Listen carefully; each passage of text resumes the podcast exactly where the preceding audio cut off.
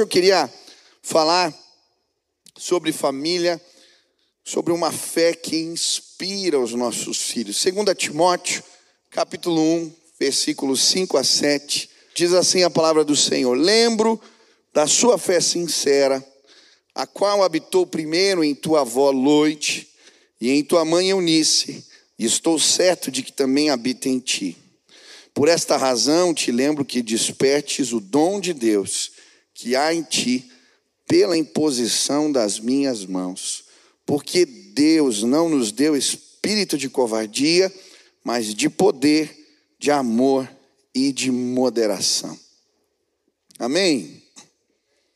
Uma fé que inspira os nossos filhos. Eu nunca imaginei que eu ia me apaixonar por um cara. Mas quando meu filho nasceu, eu fiquei bobo, apaixonado. O Benício ele é carinhoso demais. Ele tem uma capacidade de perceber quando a gente está triste. Então ele vem e dá um abraço na gente e diz: o abraço do Beni cura tudo.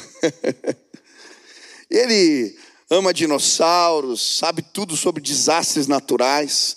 Olha, se perguntar sobre esse assunto, ele te dá aula. Tem cinco anos, mas dá aula. Filho é benção. Depois do Beni veio a Nina. Ela nasceu na primavera, eu chamo ela de Florzinha. E ela é expansiva, faz piada, inventa músicas, é uma figura, gosta de fazer vídeos agora. Esses dias eu passei, ela estava gravando um vídeo dela mesma, e ela estava cantando assim: Pedro, diabo, João no barquinho. Aí eu ouvi, filha, tá errado. Se bem que eu acho que o diabo deu uma passadinha pelo barco. Filhos são bênção do Senhor. E eu lembro quando o Ben era pequeno, um dia ele chorava muito, chorava muito, chorava muito. Eu peguei ele no colo, levei na sala, e já sem saber o que fazer, você tenta de tudo e nada resolve. Pai de primeira viagem, eu lembro, eu falei, vou orar. E aquele dia, enquanto eu orava, eu senti uma presença de Deus na sala, e o meu filho ficou quieto naquele momento. Eu disse, é um neném, mas crianças percebem a presença de Deus. E desde então eu oro pelos meus filhos. Eu oro para que Deus me ajude a transmitir a fé para eles, para que eles não se desviem dos caminhos do Senhor, para que eles tenham experiências com Deus. E a verdade é que criar filhos é um grande desafio hoje em dia. As crianças têm sido alvo de ideologias, de pensamentos avassaladores, elas têm sido dessensibilizadas com os programas de mídia, de televisão em relação ao pecado.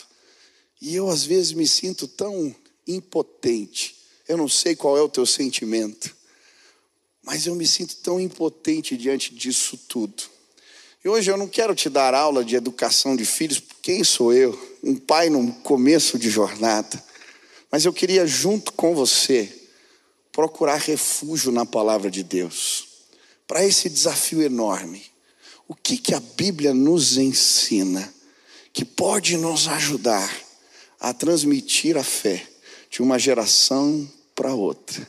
Esse texto fala de Lloyd, que inspirou a mãe Eunice, que inspirou Timóteo, uma fé que foi transmitida de geração em geração. Nós cantamos uma canção que fala da bênção sobre os filhos dos filhos.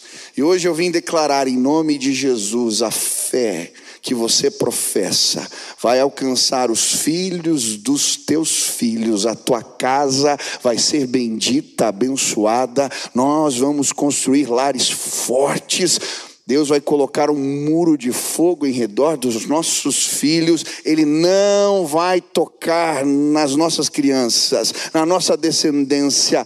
Hoje nós consagramos os nossos ao Senhor. Quantos creem nisso e desejam isso?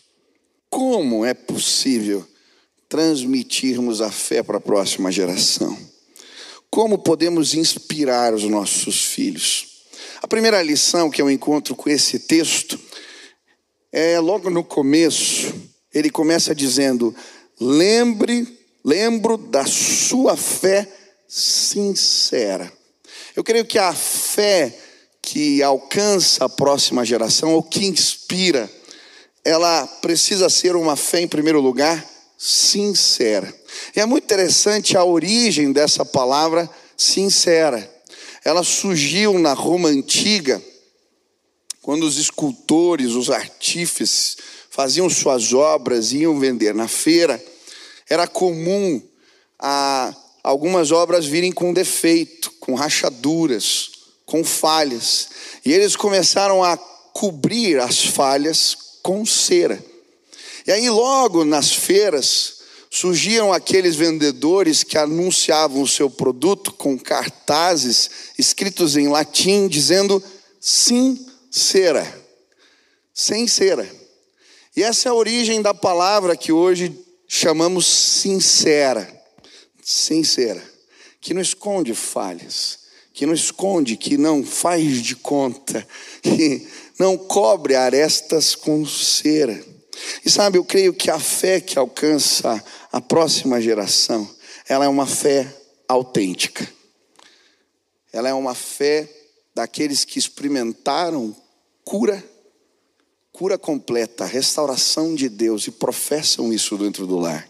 Sabe, é muito difícil escondermos nossos pecados dentro de casa. Talvez você consiga cobrir com o algumas falhas para quem está fora. Mas dentro de casa, nós somos testados continuamente. As nossas debilidades, fraquezas, elas se tornam mais aparentes. Os seus filhos vão se deparar com seus erros, com suas falhas. E como então professar uma fé sincera, sincera? Eu lembro muito bem, eu era pastor de adolescentes, estava vendo eles cantando. Eu lembro de uma jovem que chegou na minha sala muito frustrada com seu pai. Seu pai era um líder na igreja, um, um homem que ela considerava o seu exemplo de fé. E um dia ela abre a porta da sala e vê o seu pai assistindo pornografia. E eu lembro da decepção, da frustração. Como assim? Que desafio. Nós que somos pais, mães aqui, somos falhos. Como que podemos viver uma fé que impacta, que mexe com os nossos filhos?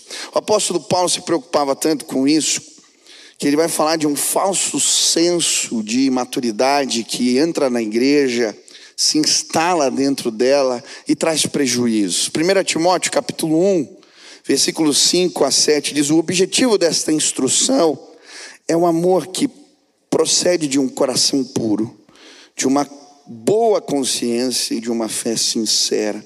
Alguns se desviaram dessas coisas, voltando-se para discussões inúteis, querendo ser mestres da lei quando não compreendem nem o que dizem, nem as coisas acerca das quais fazem afirmação tão categóricas. Ele está falando desse senso de maturidade que nos faz tornarmos incapazes de enxergar os nossos erros. Ele está falando da igreja, das discussões, de gente que tem conhecimento, de gente que já teve a sua vivência na fé, de gente que sabe muita coisa, mas por trás desse falatório não tratou não restaurou, não foi atrás da cura completa da vida.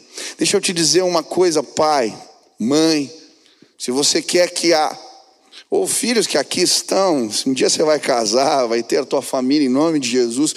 Deixa eu te dizer algo, se você quer que a sua fé seja transmitida para a próxima geração, em nome de Jesus, cura o que você precisa curar, vai a fundo, restaura o que você tem que restaurar na tua vida, porque a melhor didática da fé é o exemplo. Os nossos filhos, eles nos imitam. É engraçado, às vezes eu vejo a Nina dando bronca nas bonecas dela, e ela faz igualzinho a gente faz com ela. E a verdade é que nós vamos falhar. Esses dias eu estava bravo e tinha uma poltrona encostada na porta de vidro, na, na, na, janela de casa, mas é aquela porta, né? E bravo eu dei um, um chute. Olha que vergonha, né? estava bravo, deu um chute assim, não foi muito forte, mas na poltrona ela bateu no vidro e quebrou, fez um racho. E bem nessa hora minha filha entrou e ela viu. Ela olhou para mim e falou: Papai. Quando a mãe chegou, ela foi contar para a mamãe. Eu lembro que naquele dia eu me senti tão envergonhado. Uma coisa tão ridícula. Mas sabe, os nossos filhos vão ver os nossos ridículos. Naquele dia eu chamei minha filha e pedi perdão para ela. Eu fiz errado. Você vai errar, você vai falhar. Em nome de Jesus, chame os seus filhos. Confesse seus pecados quando eles o verem. Mas vai tratar os seus problemas. Vai buscar ajuda. Eu procuro ajuda e tenho buscado tratar os problemas da minha alma, porque eu não quero viver uma coisa em casa e outra fora. Eu lembro de um pai que, na hora de pagar o parque, eles iam entrar, tinha um limite de idade, acima de tantos anos, não, não pagava a conta, seis anos, pagava a conta, né? abaixo não pagava. E aí os meninos eram pequenos, o rapaz que estava no caixa só cobrou dele e da esposa. Ele falou: não, tem que cobrar mais um. O meu filho já tem seis anos completos. E o caixa falou: mas por que, que você disse? Eu não ia nem ficar sabendo, você ia entrar. Ele falou: mas o meu filho está vendo. Queridos, que responsabilidade. Eu não quero nunca que os meus filhos se percam, porque eu não tratei o que eu precisava tratar na minha vida. Em nome de Jesus. Em nome de Jesus. Tira toda a cera e resolve. Às vezes a gente carrega pecados há anos. São as mesmas coisas. Em nome de Jesus, pela tua família, resolve esse ano essa história. Faça um compromisso nesse culto, porque eu amo os meus filhos, porque eu amo a minha casa. Eu vou resolver, eu vou aparar as arestas e Deus vai fazer uma obra linda nas nossas casas, nos nossos lares, porque Deus vai operar restauração e os nossos filhos vão testemunhar o poder de Deus que transformou as nossas vidas. Quem aqui falha tem erros como eu. Você precisa da ajuda de Deus. Qual é a área que Deus, eu estou falando e Deus está te incomodando hoje? Resolve em nome de Jesus. Amém? Segunda lição. A fé que é transmitida para outra geração é uma fé viva. E no versículo 6 ele vai dizer assim: reaviva o dom de Deus que há em ti. Reaviva o dom de Deus que há em ti. Essa palavra reaviva, ela quer dizer manter viva a chama. Na NVI, se você tem essa versão, ela traduz exatamente assim: manter viva a chama. E para mim a imagem aqui é uma fogueira que está já nas brasas, e bate aquele vento e ela toma força. O que a Bíblia quer nos ensinar é que nós precisamos demonstrar para os nossos dentro de casa uma fé apaixonada, verdadeira, que toma conta da nossa vida, que realmente é fervorosa, entusiasmada com as coisas de Deus, reaviva, é uma fé viva, operante. E eu creio que hoje o Espírito Santo vai soprar nesse lugar. Você vai ser sim um exemplo de fé para os seus filhos, de paixão, de amor pelas coisas de Deus.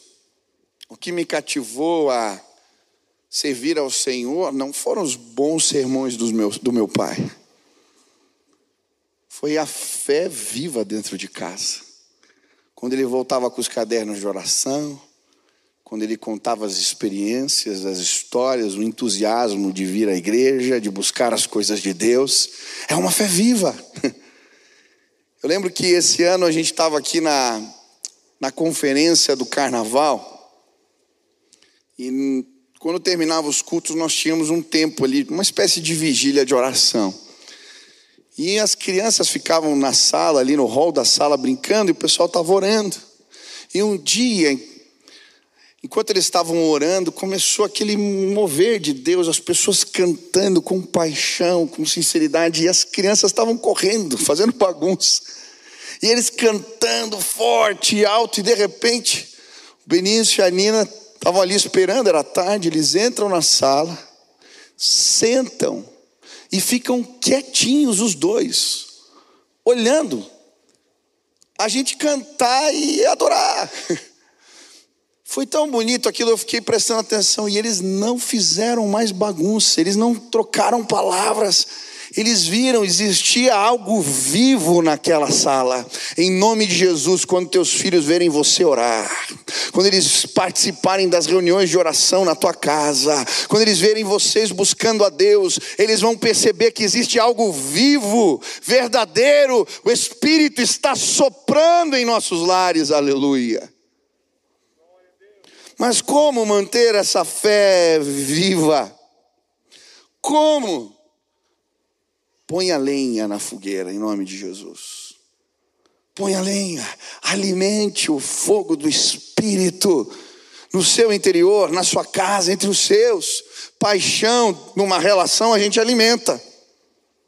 Se você não tratar bem a sua esposa, se você não alimentar a sua relação de forma afetiva, ela vai se desnutrir, se desfazer, se tornar sensível, frágil. Com Deus é a mesma coisa. Precisamos trazer lenha. Eu lembro que esses dias eu estava um, um pouco cansado. Já estamos há 540 e poucos dias orando de manhã. E a minha esposa conversou comigo, acho que já está na hora de você parar o movimento de oração às seis horas da manhã, a gente estava numa pegada forte aqui, várias ações na igreja, e começamos a orar nesse sentido. E aí eu falei, Deus, eu não quero parar algo que o Senhor começou sem a tua autorização. E estava acontecendo a semana do avivamento. E era quarta-feira, eu vim num culto lá na, no alcance. E eu falei, Senhor, até o final dessa semana, queria que o Senhor mandasse alguém trazer um recado para mim que eu entendesse claramente qual é a tua palavra em relação a esse propósito. E aí na sexta-feira o culto, o último culto da semana do avivamento foi aqui na PIB. Eu estava tomando café lá antes do culto com os pastores, e na hora que eu estou saindo, veio um pastor, um menino que eu não, não conhecia, muito simples ele, assim. Chega, pastor, até meio sem graça, você não me conhece, mas eu estou muito incomodado. Eu pedi, eu não sabia se ia te encontrar, mas eu pedi a Deus, se fosse para eu falar com você, que eu te encontrasse. Eu estava no ônibus e o Espírito Santo começou a me incomodar, e ele me deu um texto para eu, eu ler para você. Posso ler? Eu falei, claro, querido. E ele leu esse texto, Levítico 6, 12, dizia: Mantenha-se aceso o fogo no altar não deve ser apagado. Toda manhã o sacerdote acrescentará lenha, arrumará o holocausto sobre o fogo e queimará, e queimará sobre ele a gordura das ofertas de comunhão. Mantenha-se o fogo continuamente aceso no altar, não deve ser apagado. Daí ele ia começar a explicar, eu falei, querido, nem precisa. eu vou continuar porque Deus está falando. E sabe uma coisa que eu gosto? Às vezes eu estou orando ali de manhãzinha e vem minha filhinha, a Nina. Ela sobe no colo, ela faz umas caretas, umas bagunças. Mas eu quero que os meus filhos saibam que ali em casa a presença de Deus nós a buscamos continuamente. Você quer que a sua família veja uma fé viva? Comece a orar, querido. Comece a orar dentro de casa. Comece a clamar com os seus. Seja intencional. Vai lá de noite, põe a mão na cabeça dos teus filhos. Ore com eles antes de dormir. Conte as histórias da palavra. Ensine eles que Deus fala com eles. Quantas vezes o meu pai chegava e dava a Bíblia para a gente, tinha que tomar decisões. Ele falava, ora, Deus vai falar, e nós víamos com os textos da palavra, e Deus confirmava decisões. Esses dias o Daniel Torres, pastor aqui com a Sheila, vieram conversar comigo que eles tinham que tomar uma decisão, e eles fizeram o mesmo com os filhos. E ele falando da experiência dos filhos, de ouvir Deus falar, pequenos, Deus fala. Seja intencional, alimente a fé dos seus, compartilhe experiências do poder de Deus. Eu lembro um dia a gente saindo daqui da igreja, meu pai parou o carro na garagem, mandou minha mãe e a minha irmã subirem. E naquele dia ele começou a contar histórias de experiências que ele teve com Deus que ele nunca tinha compartilhado comigo coisas dele, do íntimo dele, mas aquilo me edificou tanto, porque eu aprendi que existe um Deus que, sim, havia se revelado ao meu Pai, que agora estava me apresentando um Deus pessoal. Hoje eu vim te dizer em nome de Jesus: você é o sacerdote do teu lar. Você, pai, é o sacerdote da tua casa. Todos os dias ponha lenha nesse altar e que a chama do Senhor não se apague na sua casa nunca, que os teus filhos possam reconhecer que ali existe um homem, uma mulher de Deus. Ah, em nome de Jesus, eles vão conhecer uma fé viva entre nós. Quantos desejam isso? Aleluia. Mas sabe, a fé que alcança a próxima geração, ela é uma fé frutífera. E o texto vai dizer: porque Deus não nos deu espírito de covardia, mas de poder, de amor e moderação. E para mim aqui ele está falando das evidências da ação do Espírito em nossa vida, em nossas vidas. Assim como em Gálatas a Bíblia fala, Gálatas 5, a respeito do fruto do Espírito. Aqui ele está falando: olha, as evidências do Espírito vão se manifestar. Essa é uma fé que frutifica, que sinaliza a liderança do Espírito. E de que forma essa fé vai sinalizar a liderança do Espírito na nossa casa. Primeiro, ele diz: Deus não nos deu espírito de covardia, medo, timidez.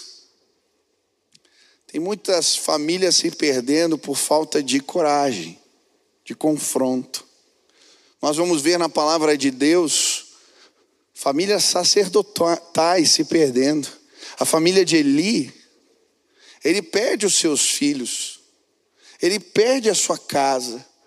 Apesar de Deus mandar profetas para alertá-lo do que estava acontecendo na vida dos seus filhos, faltou coragem de confrontar. O mesmo acontece com Davi. Uma confusão dentro de casa.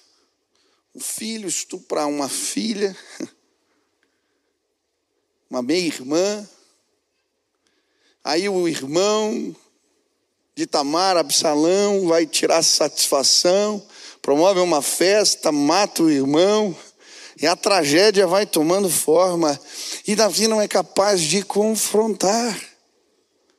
Um homem que não era medroso, pelo contrário, mas dentro de casa, talvez por causa dos seus pecados, não tratados diante dos seus ele não tinha autoridade para chamar o filho e dizer: Ei, psh.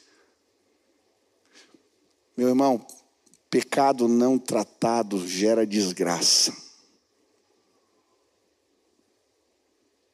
Se você não tratar diante dos seus, resolver, a autoridade você vai perder. E aí a gente não tem coragem de ministrar, de pôr limites, de ensinar caminhos. Ah, eu dou graças a Deus pelas varadas que eu recebi hoje, pelos corretivos, pelas conversas de canto. Como é bom, como é bom poder aprender com aqueles que já viveram mais que a gente, ter autoridade estabelecida sobre nós, que nos abençoa. Em nome de Jesus, o Espírito Santo vai se mover, te dando coragem para exortar, para ensinar, para confrontar em nome de Jesus. Quantos desejam isso? Deus não nos deu espírito de covardia, mas de poder. Quantos creem no poder de Deus? Quantos creem que crianças podem ter experiências do poder de Deus? Ensine os seus filhos, semeie pela fé, e nós vamos ver crianças sendo usadas tremendamente entre nós, pelo poder de Deus. Eu lembro, nós fazíamos aqui os acampamentos, que é mais antigo, né? Ia lá para Fraiburgo.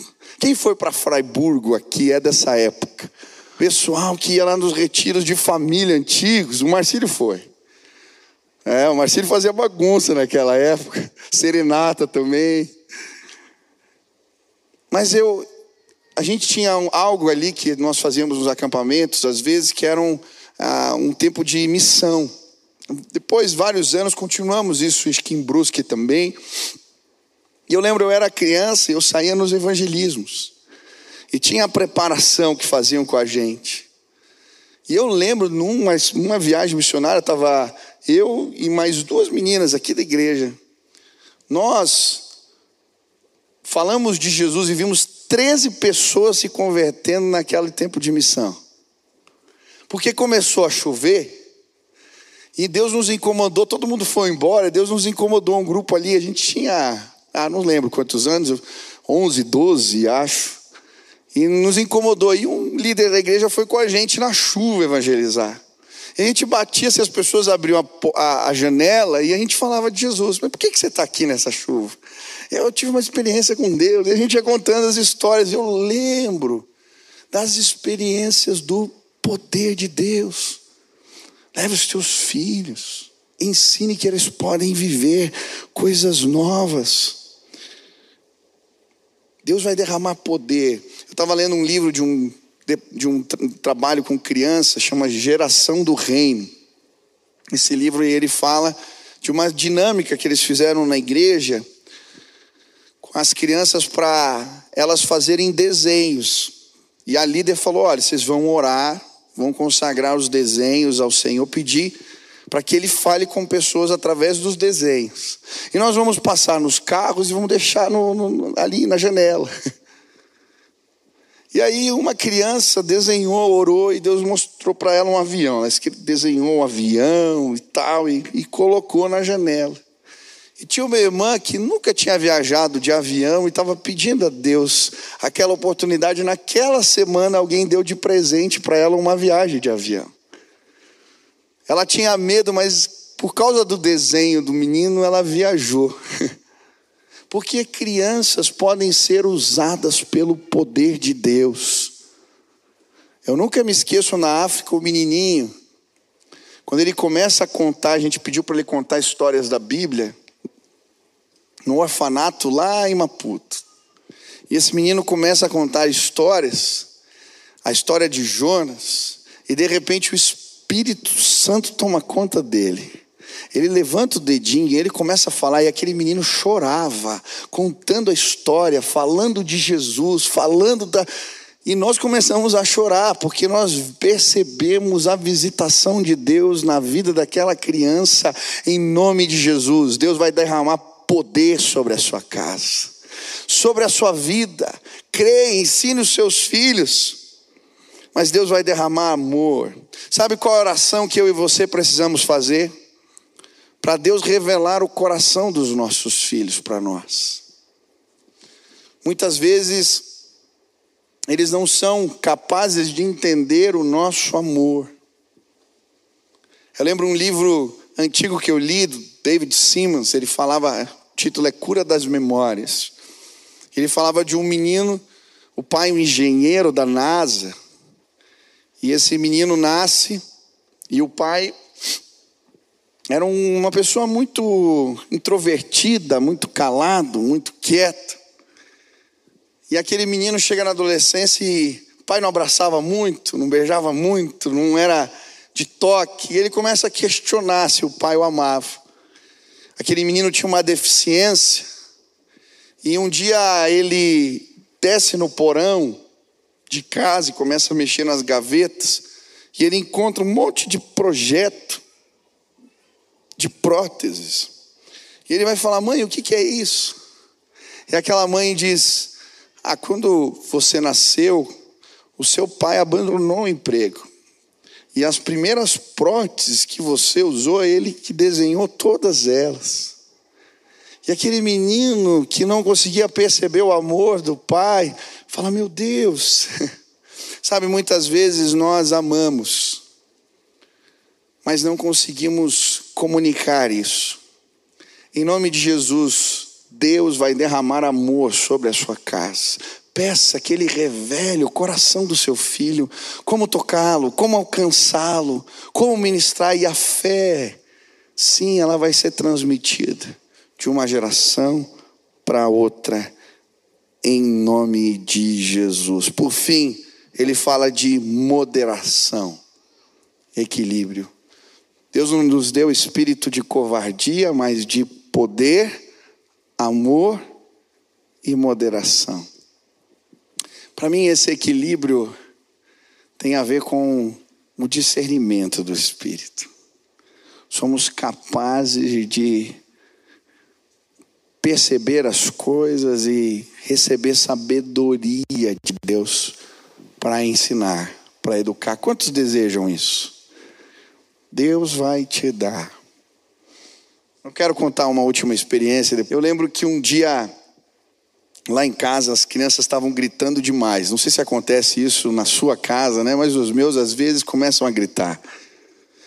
E eu lembro que eu cheguei na sala e eles não paravam. E eu virei para os dois e disse: Vocês sabiam que quem grita demais fica sem voz?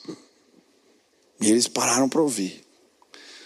Aí que comecei a inventar uma história, coisa, olha as besteiras que a gente faz, né? Tinha uma menininha que ela gritava demais, e ela gritou tanto que um dia ela foi gritar, chamar o pai, e de repente ela fez assim, e não saiu nada. Ela perdeu a voz.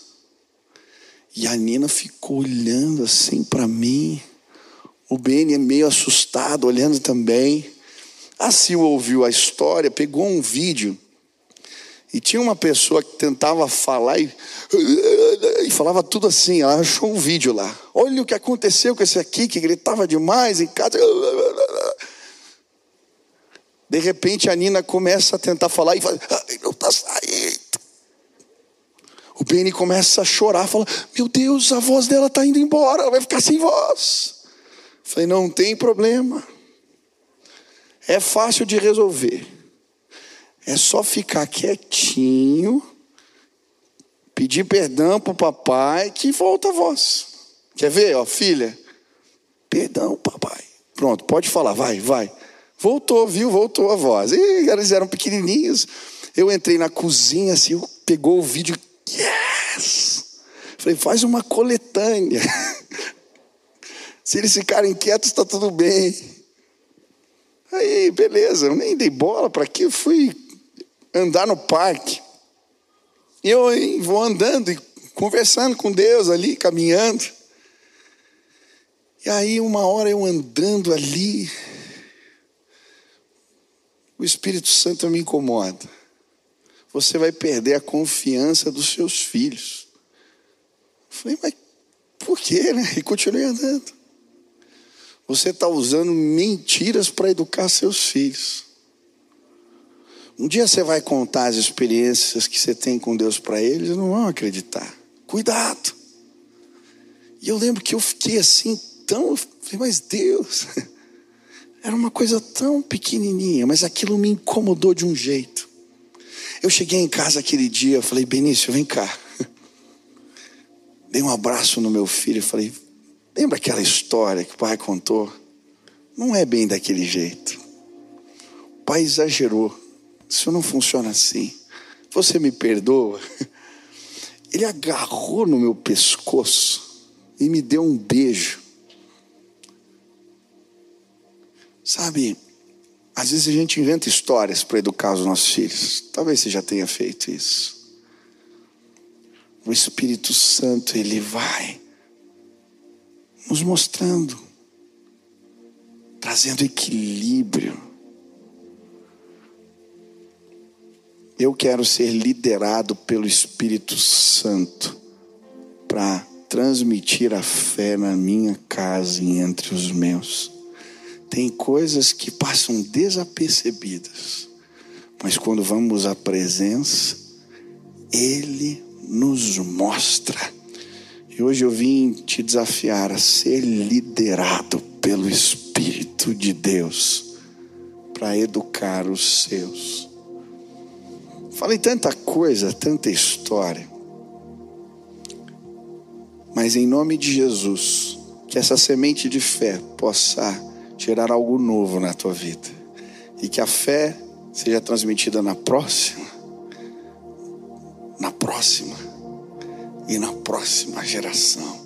Os filhos dos meus filhos, os filhos dos teus filhos que a nossa casa possa servir a Jesus.